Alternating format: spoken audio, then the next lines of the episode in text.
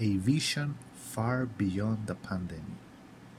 Well, we would like to seize this moment to refer to a current topic that is indispensable nowadays, that it is in vogue, that is global, that has catastrophic effects, extraordinary, we will say, and that affects a great quantity of persons in all the world.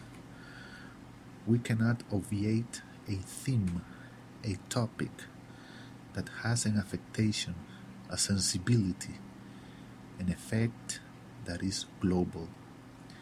And it's the case of the coronavirus pandemic, COVID 19, SARS 2. Well, it receives a number of names to say the same. It, it has called very much our attention this issue because of its effects, its consequences its results, or as Jesus the Messiah will say it better, by its fruits. We cannot obviate that what is happening nowadays in the world is having incredible repercussions. And this occurs because everything is interconnected, interlaced, and everything that is happening is warning demonstrating or teaching something different that has made the current situation to motivate us to make this little reflection, this little commentary, we will say, in the search of the truth regarding to what is actually happening. We believe to be more than fundamental to make an introspection, a sweep, a bird's eye view search over the terrain of the things to understand, to comprehend, and to capture what is the message that is being given in this moment. In relation with this particular and individual situation of other phenomena that are taking place throughout the world. There are many things that could be commented. There are news that should be questioned, investigated, analyzed, to give them the perspective that corresponds. But well, what will have to be the reason for other analysis, other participation? But in this moment, we have been called to make a concurrence regarding this subject of the pandemic. It is not possible to understand things without giving them the correct perspective an act is given and must be interpreted according to the corresponding tools to give it the sense, the message, to capture the idea or the thought that has been forging in this situation. That is why we have been interested in making this little contribution to try to share some situations that have been spinning or gravitating around this subject. We have seen in the social media countless of participations regarding this topic. We have seen countless of news in different programs and channels that dedicate to this sort of information. And well, the number of circumstances or situations that have been given have allowed us to have a clear idea to be able to put into perspective this situation of the pandemic. First, we would like to say that there have been religious groups, internet web pages that have dedicated themselves to catalog this pandemic as a divine punishment and have quoted as many prophecies and texts of the old covenant that they have been able to obtain or achieve. They call this situation as God's punishment because of a series of circumstances and situations that are happening in the world because the world keeps socially evolving still doesn't hit where it is meant to hit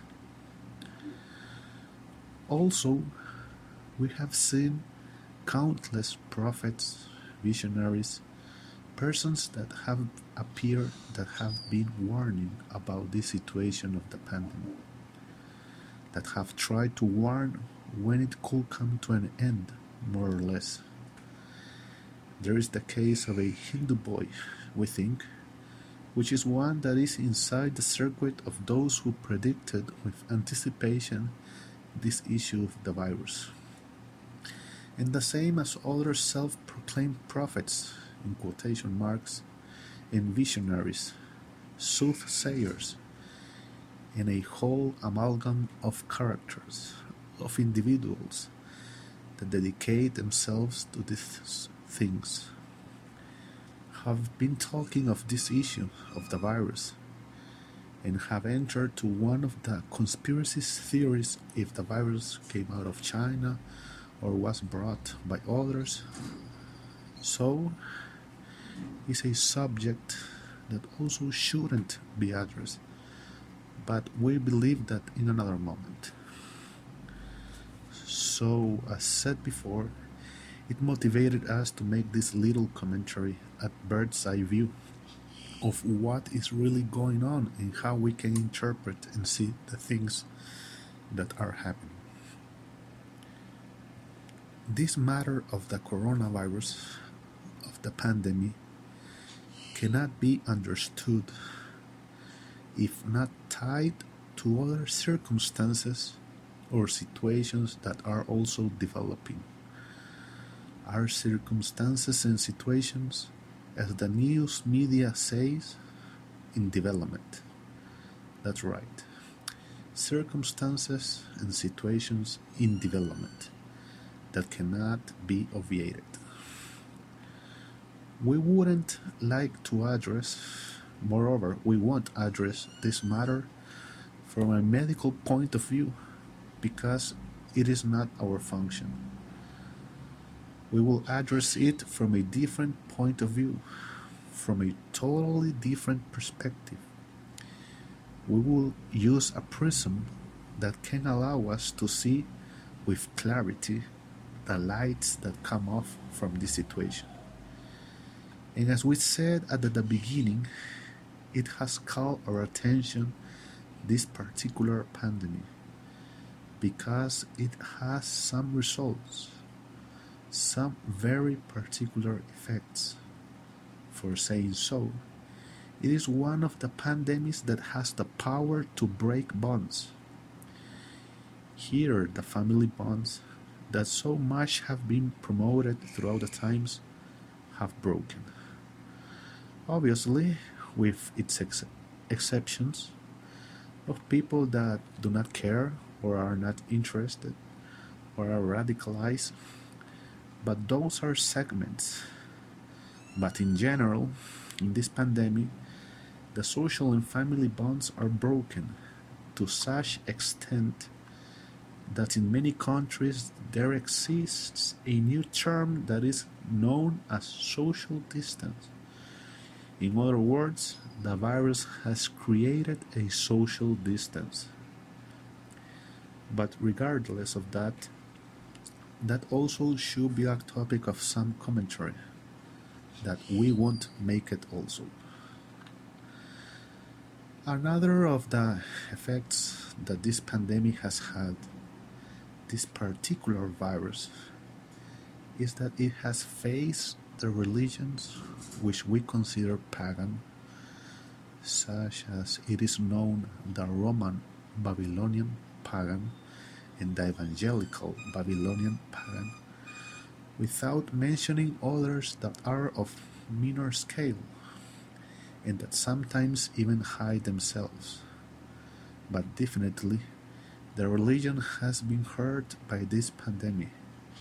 It has given religion a transversal cut, exposing it for what it has always been false.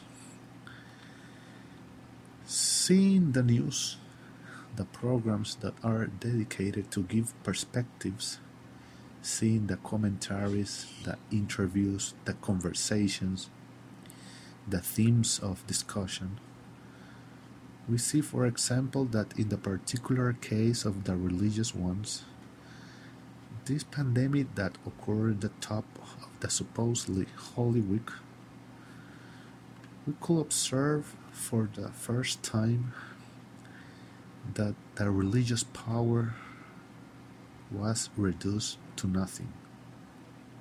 To nothing.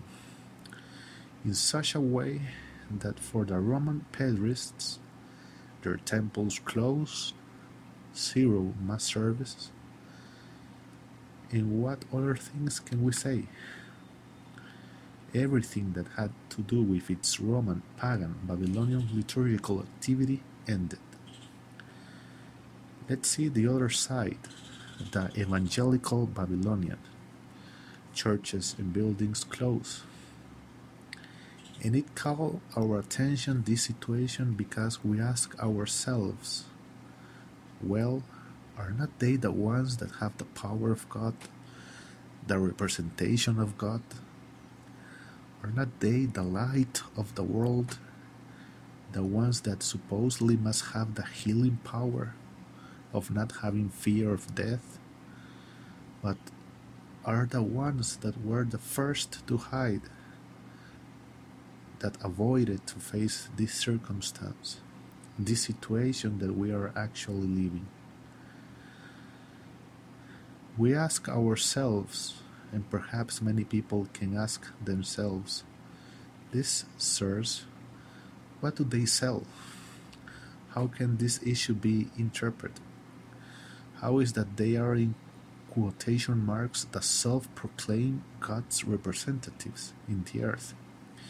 And they behave as any other human being because it is okay for other human beings that may have fear of death or not wanting to get sick. But they do not claim any divine quality. They do not claim to have any power. They do not claim that God chose them. They do not claim nothing of that sort.